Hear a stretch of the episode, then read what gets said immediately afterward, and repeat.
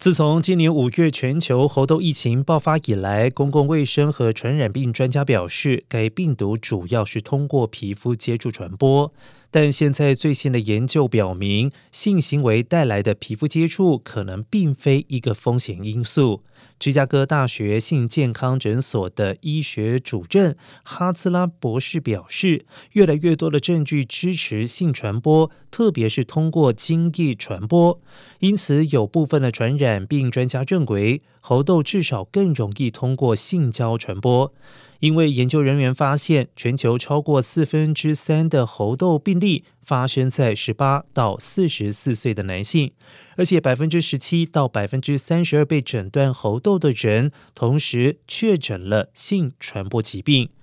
一百九十七例英国猴痘病例研究发现，百分之五十六的人其生殖器区域有病变，百分之四十二的人其肛门直肠区域有病变。